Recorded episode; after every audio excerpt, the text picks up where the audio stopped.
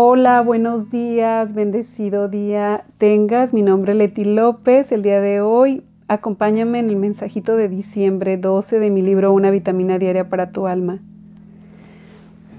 Muchas veces te atemoriza la idea de quedarte solo y por qué.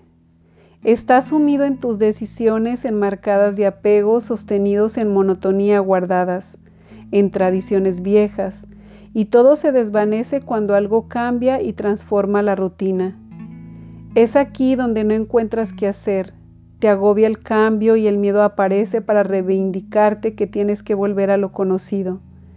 Mientras te mantengas unido por hilos de plata con, con tus hijos, es como si el parto aún no terminara y siguen conectados hijos con su madre.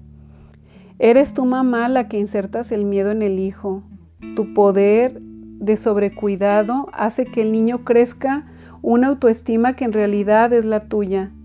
Lo llevas por curvas de emociones bajas y altas. Entonces, ¿qué es la idea principal? Es que permitas crecer sin asfixiar. Deja que retome su pensar y actúe desde su libertad de ser y de sentir. Y tú ve hacia tus adentros y aprende a amarte porque te tienes a ti misma. Pues un mensaje hermoso donde está hablándonos acerca de los apegos, ¿no? Y acerca de el amor maternal, pues es un amor tan inmenso, pero a veces puede llegar a ser enfermizo porque no queremos soltar a los hijos y al no hacerlos prácticamente los estamos les estamos transmitiendo todos nuestros miedos.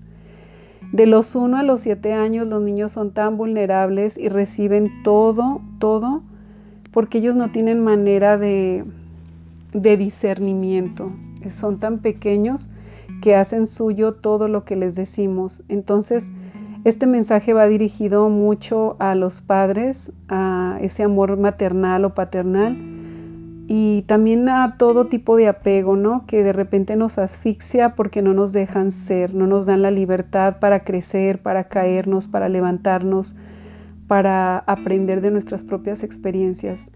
A veces es necesario cometer errores, si así le quieres llamar, porque yo en vez de error le llamo experiencia de vida, pues para poder aprender y evolucionar, ¿no? En, en cómo ser en la vida. Es como si nos estuvieran puliendo. Entonces, pues, aunque nos duela a veces a los que amamos, tenemos que dejarlos que vivan sus propias experiencias. Muchísimas gracias, que tengas un bello y bendecido día que puedas permitir ser a los demás en libertad y asimismo te permitas ser tú también en tu propia libertad para así construir una autoestima muy limpia, muy, muy fortalecida eh, dentro de, de tu propia libertad de ser, respetando siempre al otro. Muchísimas gracias. Que tengas un bendecido día y nos vemos el día de mañana.